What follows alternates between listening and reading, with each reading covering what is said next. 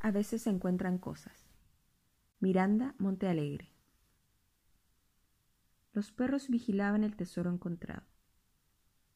José apartó a los perros y los miró con ojos húmedos y la mano en la boca del estómago. La piedad dio paso al amanecer.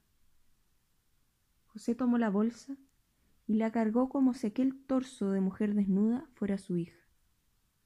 La subió con delicadeza al triciclo con la poca fuerza que le quedaba, pedaleó, conmiserativo, hasta la comisaría.